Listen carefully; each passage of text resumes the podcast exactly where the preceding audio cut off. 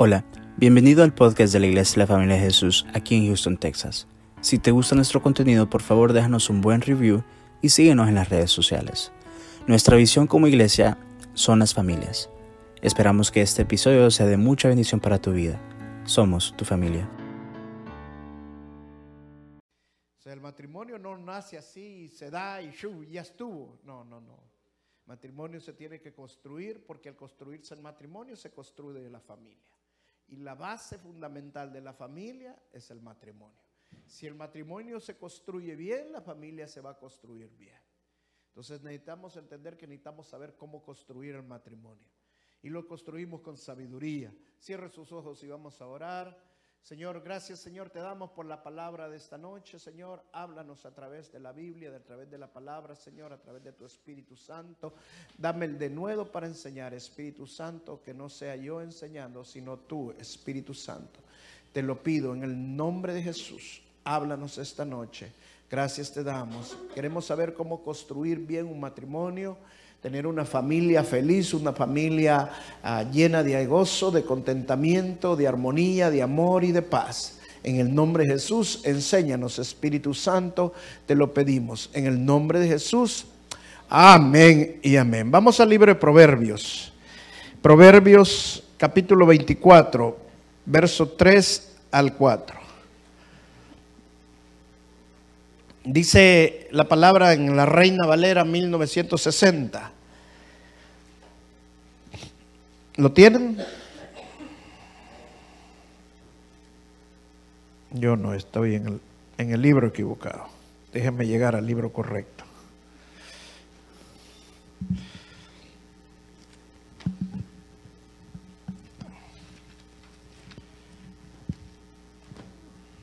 Proverbio 24, dije, verso del 3 al 4. Con sabiduría se edificará la casa. Dice, me gusta la versión Reina Valera cuando dice, con sabiduría se, se, edificará la casa o se construirá la casa. La palabra casa en la Biblia es familia. Y también la familia está basada en el matrimonio. Entonces, con sabiduría se edifica el matrimonio, se construye el matrimonio. Y con prudencia se afirmará. Y con ciencia se llenará las cámaras de todo bien preciado y agradable. Amén. Mire, tres cosas que dice, menciona aquí la palabra de Dios que necesitamos tener para construir bien nuestra familia. La primera, sabiduría. Con la familia, con sabiduría es como la vamos a levantar, como vamos a edificar la casa. La segunda es con prudencia o conocimiento, es lo que vamos a hacer para afirmar la casa y con ciencia se llenarán las cámaras de todo bien preciado y agradable. O sea, con inteligencia, con comprensión, vamos a terminar de llenar todo, de poner todo en orden como tiene que ir.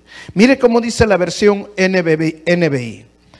Con sabiduría se construye la casa, con inteligencia se echan los cimientos y con buen juicio se llenan sus cuartos de bellos y extraordinarios tesoros. Amén. O sea, tres cosas que debemos de tener en cuenta para construir nuestra casa, para construir la familia, para edificar a nuestros hijos, para edificar nuestro matrimonio. Cualquier cosa que nosotros vayamos a hacer en la vida, necesitamos sabiduría si queremos tener éxito. Necesitamos conocimiento si queremos tener éxito. Y necesitamos comprensión, necesitamos inteligencia para hacer las cosas.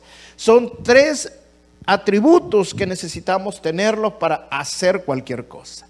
Especialmente cuando son cosas que nos interesan a nosotros, como es el matrimonio o como es la familia.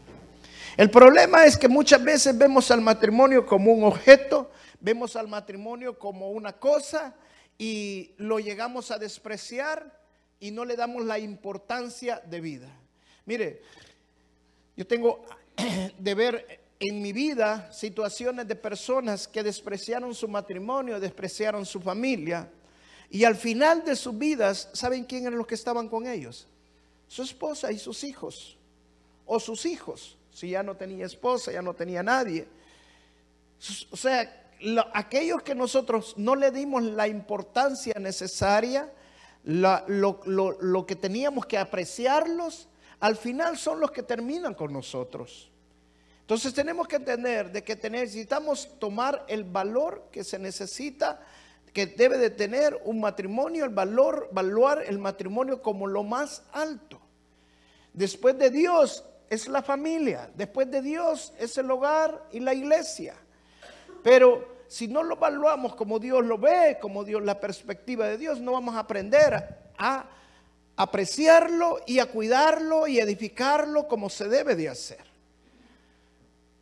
Un matrimonio puede ser como un carro, un carro nuevo. ¿Cuántos han tenido un carro nuevo alguna vez?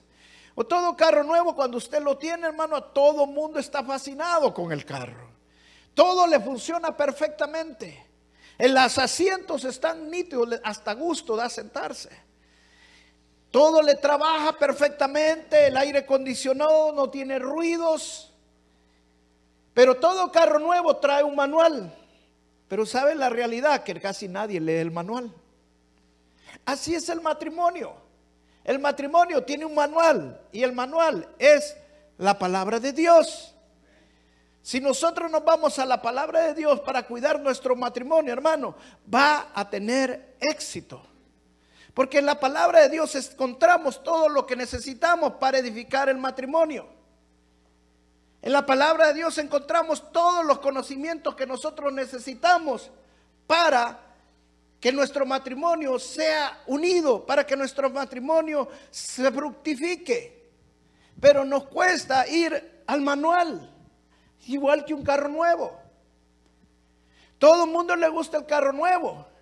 Pero cuando ya le hemos metido millas y millas al carro, ya hay un momento que el carro ya empezamos a ver otros carros. Ya este carro ya no me gusta mucho. Me gustaba nuevo, pero hoy prefiero mejor. Aquel me gusta, pero este carrito ya no, ya, no le sirve esto. Ya se le arruinó el, amortiguador, se le arruinó el motor, ya el motor anda tirando humo. ¿Sabe por qué? Porque no lo ha cuidado porque no le ha dado el mantenimiento que tiene que darle, ni cambiarle las cosas que necesita cambiarle, el momento que necesitan cambiarle, y se descuidó del carro. Así pasa en el matrimonio, porque no nos tomamos el momento de cuidarlo, de, tomarnos el tiempo para darle ese cuidado al matrimonio, cuidado al amor y a las relaciones que tenemos con nuestro cónyuge. Miren lo que dice el libro de Proverbios allí mismo, capítulo 2, verso 6.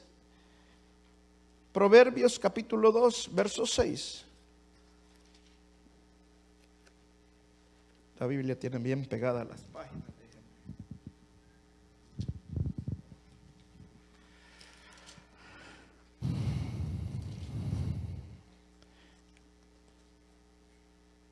Estaba tan nuevita.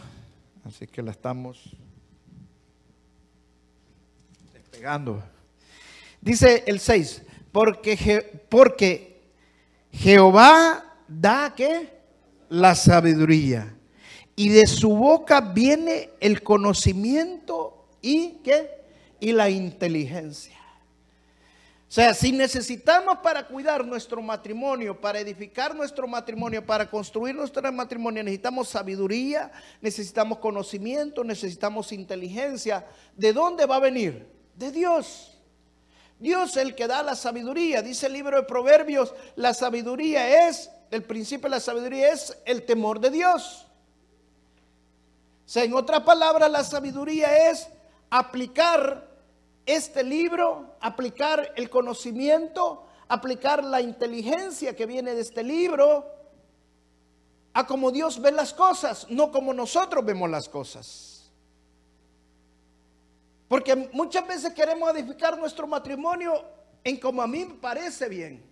No, el manual del carro dice que no, que hay que hacerle el cambio a los 50 mil millas, pero yo creo que no, se lo va a dejar hasta los 100 mil millas. Y se arruina el motor. Pues así pasa en el matrimonio. ¿Por qué? Porque nosotros no cuidamos el matrimonio. Como dice la palabra de Dios. Si nosotros somos cuidadosos en el hablar, dice la palabra que debemos cuidar a nuestras mujeres con el tratarlas como el vaso más frágil. Eso significa que como hombres no debemos de maltratar a nuestras esposas. ¿Por qué? Porque para Dios la mujer vale mucho. Y si vale mucho para Dios, entonces para mí también vale mucho. Esa es la sabiduría. La sabiduría es aplicar lo que Dios tiene de conocimiento, lo que Dios tiene de inteligencia a mi vida. Entonces, si para Dios ama mucho a mi mujer, entonces yo también voy a evaluar mucho a mi mujer y la voy a amar mucho. Mire, le voy a dar un secreto para que usted se enamore de su esposo o se enamore de su esposa. Cantábamos ahora la alabanza, eh, te amo Señor. La clave para amar a su cónyuge es enamorarse de Jesús. Cuando usted más se enamore de Dios, más se va a enamorar de su esposa. Es algo difícil de, entender. ¿Por qué? Porque como enamorándome de un hombre, me voy a enamorar más de una mujer. ¿Sabe por qué? Porque Jesús es Dios. Porque Jesús es el autor de nuestra fe el autor y consumador de nuestra fe. Entonces, amando más a Jesús, voy a amar más a mi esposa. Porque cuando yo amo a Jesús, amo a Dios, entonces la sabiduría de Dios viene a mi vida. Y empiezo a aplicar lo que Dios ve y, percibe las cosas. Y ese es el conocimiento. El conocimiento es ver y percibir las cosas como Dios las ve y las percibe. El conocimiento es la información que nosotros recibimos, como Dios percibe las cosas. Entonces, a la medida que yo me voy enamorando de Dios, que yo me voy amando más cada vez más a Jesús, así también voy a amar más cada vez a mi esposa. La relación de un cristiano con su matrimonio está fundamentada en su relación con Dios. ¿Por qué? Porque la sabiduría viene de Dios. Y el conocimiento y la inteligencia vienen de la boca de Dios. Ahora, ¿quién hizo este libro? Es Dios. Fue escrito por hombres inspirados por el Espíritu Santo. Y el Espíritu Santo revelaba lo que Dios sabe. Entonces nosotros recibimos la inteligencia y el conocimiento de quién? De la palabra de Dios. Entonces, a medida que yo también me voy enamorando de este libro, también me voy enamorando más de mi esposa. Pero a muchos toman este libro de una forma religiosa. Y cuando lo tomas de una forma religiosa, en lugar de amar más a tu esposa o tu esposo, te aparta más de tu esposo porque no existe una relación. Cuando leemos este libro para que la gente sepa cuánto sé yo ahora, o cuando leemos este libro para ver solamente qué Dios piensa, es una forma de religiosa de leerlo. Pero cuando yo leo este libro para ver qué Dios quiere que yo haga, cómo quiere Dios que yo cambie, entonces empieza a haber una relación de Dios conmigo. Y entonces empiezo a ver las cosas como Dios la ve. Y entonces puedo construir mi matrimonio y empezar a edificar mi matrimonio y edificar a mis hijos. Dice el Salmo 127, verso 1, si Jehová no edifica la casa, en vano trabajan los hombres, en vano trabaja el constructor. ¿Por qué? Porque si Dios no está edificando tu casa, hermano, no va a servir, no va a funcionar. Mire, le voy a dar el testimonio de una, de una hermana que leí este testimonio.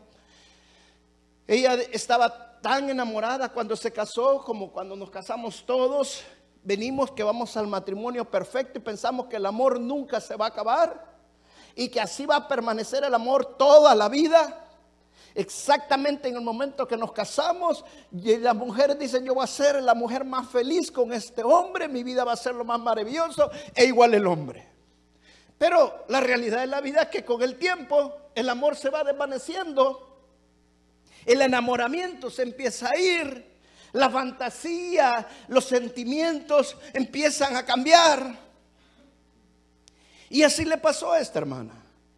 Y tenían choques con su esposo fuertes. Ella quería dejar ya a su esposo. Un día fue de donde su consejero matrimonial, el pastor, Y el pastor les dio unos versos bíblicos y después de convencerla de que ella tenía que comprometerse, y entonces ella empezó a cambiar su, su, manera de ver las cosas, porque el pastor le había dicho una gran verdad. Cuando tú te casas, los votos que tú le haces a tu esposo, si realmente los estás haciendo por fe, no se los estás haciendo a tu esposo, se los estás haciendo a Dios. Y cuando tú le haces los votos a Dios, eso no lo puedes romper. Entonces comprométete con lo que estás, con los votos que tú hiciste. Y ella pues empezó a comprometerse, pero las cosas se empezaron a poner incluso más difíciles. Llegó un momento que ella se tuvo que involucrar en un grupo de mujeres, llegó a ser la líder de estas mujeres cristianas y se reunían y todo, y de repente iban a hacer un retiro religioso, un retiro espiritual. y ya tenía todo listo, ya le había dicho a su esposo y todo, pero dos días antes de que iba, o perdón, tres días antes que iba a hacer el, el retiro, ella viene donde su esposo y, le dice que ya estaba lista para irse, que tal día se iban a ir. Y su esposo le dice, no, yo no quiero que vayas. Y se queda ella, wow, era lo único que la estaba sosteniendo. Era lo único que le estaba dando fuerzas. La reunión con estas hermanas, sentir esta, esa unión espiritual con las hermanas, pero estaba, eh, de repente el hombre, el, marido le estaba diciendo que no fuera. Ella se quedó callada. Ese mismo día las invitó una familia, otro matrimonio. Ellos fueron a la casa del matrimonio, iba a estar un pastor muy conocido esa noche allí en esa casa. Ella aprovechó la oportunidad para hablar con el pastor a escondidas, o mejor cuando se apartaron. Y le dijo al pastor, pastor, me pasa esto y esto, mi esposo no quiere que vaya al retiro. Y el pastor le contestó esta palabra, yo no puedo cambiar a tu esposo, ni te puedo decir, ni te puedo decir que vayas contra la voluntad de tu esposo, porque él es la cabeza de la casa. Tú solamente sométete, honralo. Porque ese es otro principio que encontramos en la Biblia, la honra. Si no aprendemos a honrar a nuestra pareja, hermano, esa es la base fundamental para que tenga éxito un matrimonio. El amor consiste en acciones de honras hacia la otra persona. Entonces digo, yo no puedo hacer que tu esposo cambie, pero tú tienes que someterte. Ella iba tan enojada porque no era lo que quería oír, pero a medida que llegó a su casa, ella entendió que era Dios quien estaba hablando. Ella le terminó diciendo, bueno, no voy a ir. Y no fue, y no fue el retiro. Pasaron los días, pasaron las semanas, pasaron los meses, pero ella empezó a enamorarse cada vez más de Jesús, a comprometerse más con Jesús. Y cuando más se enamoraba y se comprometían con Jesús, más honraba a su esposo. Llegó un momento que fueron a una conferencia los dos juntos y llegaron a la conferencia de matrimonios. Al final de la conferencia, cuando estaban orando, que pidieron que todos pararan, dijeron que si alguien tenía que pasar al frente, que pasara. Y ella se quedó boca abierta, que su esposo pasó de adelante, al frente. Nunca lo había hecho. Y cuando pasó al frente, habló con el ministro y el ministro le dio el micrófono. Y dijo él, hay alguien aquí, dijo, que es justamente lo que primera de Pedro 3.7 dice, mi esposa salió de ese versículo, dijo, el amor de mi esposa ha hecho que cambie mi vida. Y desde ahí, desde ese momento para adelante, la vida de ese hombre cambió. Muchas veces nosotros queremos construir nuestro matrimonio a nuestra manera y no esperar en la manera de Dios. Y la mejor forma es hacerlo de acuerdo a la voluntad de Dios, a la sabiduría de Dios. La sabiduría viene de Dios. La inteligencia y el conocimiento vienen de la boca de Dios, de la palabra de Dios. Entonces mejor busquemos en la palabra de Dios, busquemos en los conocimientos de Dios cuál es la voluntad de Dios y apliquemos la voluntad de Dios a nuestras vidas, porque eso es la sabiduría. Amén. Vamos a Proverbios 21:30. Proverbios 21:30.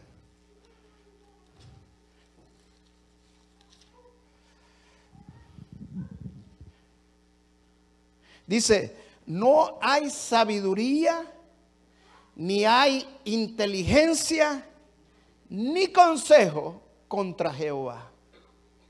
Ah, no, es que Dios está equivocado. A algunos les puede funcionar de esta manera, como Dios dice, pero a mí no me funciona. ¿Y cómo voy a estar aguantando a este? Es que ese no es el plan de Dios para mi vida. Yo creo que Dios aquí está demasiado malo conmigo. Es un sacrificio.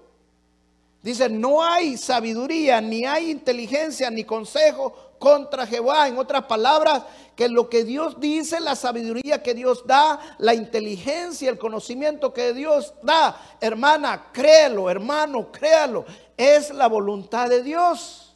Y si es la voluntad de Dios, es lo mejor para nuestras vidas.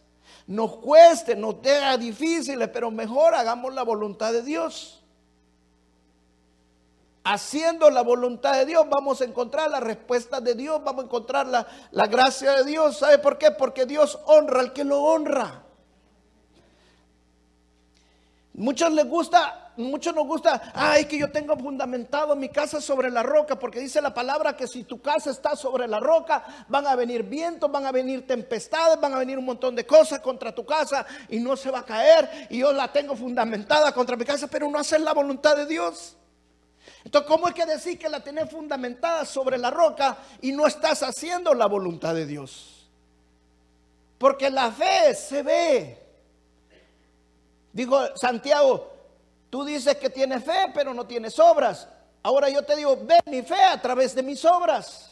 O sea, la fe se ve, la fe se ve con acciones. Si nosotros no aplicamos la sabiduría de Dios, la voluntad de Dios en nuestra vida, ¿cómo podemos decir que nuestra vida está sobre la roca? Si queremos construir nuestro matrimonio, si queremos construir nuestros hijos, tenemos que fundamentarnos nosotros sobre la roca. Y la única forma que lo podemos hacer es aplicando la sabiduría de Dios en nuestra vida. Y lo hacemos a través por medio de la fe, haciendo lo que Dios dice y no lo que nuestros sentimientos y lo que nuestras emociones dicen. Porque nuestros sentimientos, nuestras emociones, muchas veces nos van a decir lo contrario que hagamos. Pero la palabra de Dios no se equivoca. Mire, cuando yo volaba, hay un aparato que se llama instrumentos para volar en las nubes. Pero hay un aparato que le indica la posición del avión. Es un avioncito que va dentro del avión. Ese avioncito le indica si usted va la nariz para arriba, si va la nariz para abajo, si va la ala inclinada, si va la ala para este lado. Eso es todo lo que le dice el avioncito, la posición que usted lleva. Ahora, qué importante ese avioncito. ¿Sabe por qué? Porque cuando usted entre en las nubes, usted depende de ese avioncito que usted va viendo. Porque si usted no ve ese avioncito, usted siente que va de cabeza. Y entonces usted quiere darle vuelta al avión para ponerse usted en posición buena. Pero cuando usted ve el avioncito y ve que el avioncito está así, pero su cuerpo le dice que no, que está así, entonces usted tiene que para volver a orientarse es fijarse y creerle al avioncito. Y solamente fijándose y creyendo al avioncito, usted va a poder mantener el avión en posición. Pero si usted le cree más a su cuerpo, a lo que su cuerpo le dice, entonces usted se va a desorientar.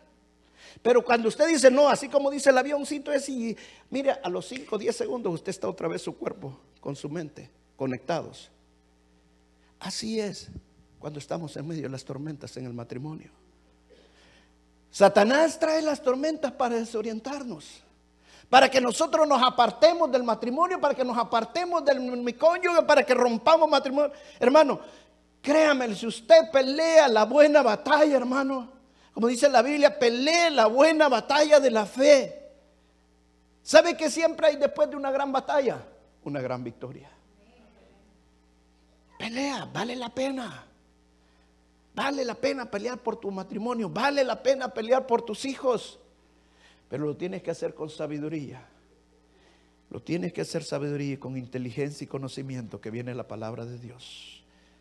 Haciendo la voluntad de Dios. ¿Quién diseñó el matrimonio? Dios. Génesis capítulo 2, verso 18 dice, Dios vio al hombre solo y dijo, no es bueno que el hombre esté solo, pa, le hizo la mujer. Y dice, le hago una ayuda idónea. ¿Sabe qué significa ayuda idónea? Complemento. O sea, porque el hombre no estaba completo. Pero ¿para qué lo diseñó? Mire allí mismo en Génesis capítulo 2, Verso 24 al 23, Génesis 2. 24 al 23.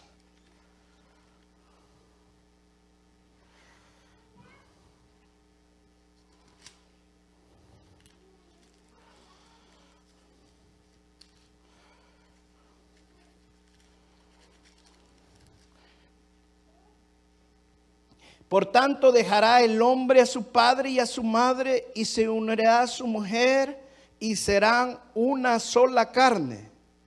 Y estaban ambos desnudos, Adán y su mujer, y no se avergonzaban. Fíjense, ¿cuál fue el propósito de crear Dios el matrimonio? El primer propósito que Dios creó el matrimonio es para que el hombre dejara a su padre y a su madre. Y créeme, yo he tenido que casar muchos hermanos y Dios me ha dado esta palabra para la boda. Y cuando le he dado, después se me han enojado unas madres y unos padres ahí con una cara que, hermano, si yo no soy el que lo digo, es, es el conocimiento de Dios. Y si no lo aplicas para tu vida, I'm sorry. Yo no quisiera que mis hijos nunca se me fueran de mi lado. Pero esa es la realidad. Ese es el propósito del matrimonio. Te, vas, te vas. Como dicen en mi país, el que se casa, casa quiere. Vaya a mantener su casita, vaya a hacer todo lo que tiene que hacer. esa es la ley de la vida. O sea, Dios diseñó el matrimonio. ¿Sabe qué? Ahora el concepto ahora en la, edad moderna es, bueno, nos casamos, sí, nos casemos, pero vos seguís viviendo con tus papás y yo con mis papás. Así nos ahorramos unos cuantos pesos. ¿Y sabe qué terminan esos matrimonios? 100% nunca terminan juntos. Porque no funciona. Ese no es el diseño de Dios. Otro, bueno, nos vamos a vivir con tus papás. Mire, aunque le toque comer solo frijoles, como yo cuando estaba en la escuela militar, que el desayuno me daban frijoles con arroz. Ya el almuerzo era arroz con frijoles. Ya en la cena era casamiento o gallo pinto, no. Revuelto. Aunque solo coma eso, pero mire, van a ser felices. Miren, cuando nosotros estábamos casados con mi esposa, recién casados con mi esposa, y si nosotros celebramos, ¿sabes qué hacíamos? una cena de, de, íntima, romántica que hacemos. Mira un pollito que había, quizás en aquello entonces cinco pesitos nos había costado el pollo, pero para nosotros rico, con cremita. Y ahí, pero fue eran veladas. ¿Sabe por qué? Porque esas veladas son las que más cuestan. Como la viuda que dio todo lo que tenía. Entonces, Aproveche esos momentos, eso lo va a conectar más, lo va a hacer más. Dios es el que diseñó el matrimonio. Y si Dios así lo dice, es porque Dios quiere que usted viva solo con su pareja, viva solo con sus hijos. Amén. Esa es la forma que Dios, el diseño de Dios, esa es la forma que Dios lo ha diseñado. Entonces, si quiero hacerlo de acuerdo como Dios y no tener problemas en mi matrimonio, hermano, hágalo como la palabra de Dios lo dice. No hay otra forma. Hay momentos especiales que se puede, que, bueno, ni modo, porque pues los papás se enfermaron y al final también yo no estoy de acuerdo en irlos a meter a un asilo ni nada de eso. Pues, tenemos que ayudarle a los hijos y todo, pero ya son condiciones especiales. Pero cuando estamos recién casando, es diferente, cambia todo. Estamos construyendo, estamos edificando el matrimonio. Amén. Entonces lo mejor que tenemos que hacer Dios diseñó el matrimonio y lo diseñó hombre y mujer. No Adán y Juan. No, no. Fue Adán y Eva. No Eva y María. No, no, no. Hombre y mujer. Y te voy a decir una cosa, estoy preparando una prédica de eso. No sé si la voy a dar este domingo o la voy a dar el otro domingo. Pero fíjate, uno de los grandes problemas ahorita en la sociedad moderna es la equidad de género. Dios siempre le dio lugar al varón de ser la cabeza del hogar. Eso no significa que la mujer tiene que ser la suela tampoco, como lo ven algunas religiones. No. Al contrario, Dios, el hombre la, tiene la responsabilidad de cuidar a su esposa, amar a su esposa, y lo dice la Biblia claro, ¿cómo hermano? Como el vaso más frágil. Mira, una vez mi esposa me sacó, le puso a limpiar unas, unas copas que teníamos en la casa. Yo nunca había pensado que era tan frágil algo. a ver, nunca las habían quizás limpiar. Cuando las levantaban, se despegaban y se rompían. O sea, es, cuando dice frágil es que frágil, que lo tenemos que cuidar. Pero en la equidad de género hemos cambiado las cosas. Y Vir estaba haciendo un estudio. Dice, hay dos países ahorita, Noruega y Suecia, son los dos países donde hay más equidad de género. O sea que las mujeres tienen el mismo valor de los hombres. Y mire qué tremendo, hermano. Son los dos países con más alto grado de divorcios en el mundo. Por causa de la equidad de género. Sencillo, hermano. ¿Sabe por qué? Porque Dios tiene un diseño. Y no podemos ir contra el diseño de Dios. Eso no significa que la mujer no pueda trabajar. Eso no significa que la mujer no pueda ser profesional. Tiene el caso de Margaret Thatcher, primera ministro, pero cuando llegaba a la casa, ¿quién era el primer ministro? su esposo. ¿Me está entendiendo lo que le estoy diciendo? Tenemos que entender cómo Dios diseñó el matrimonio. Aleluya. Vamos a pararnos y vamos a orar. No se le vaya a perder este, este viernes, es, perdón, este sábado 10 a las 7. Tenemos la conferencia matrimonios y el domingo vamos a tener una prédica, una enseñanza tremenda, hermano. Vamos a seguir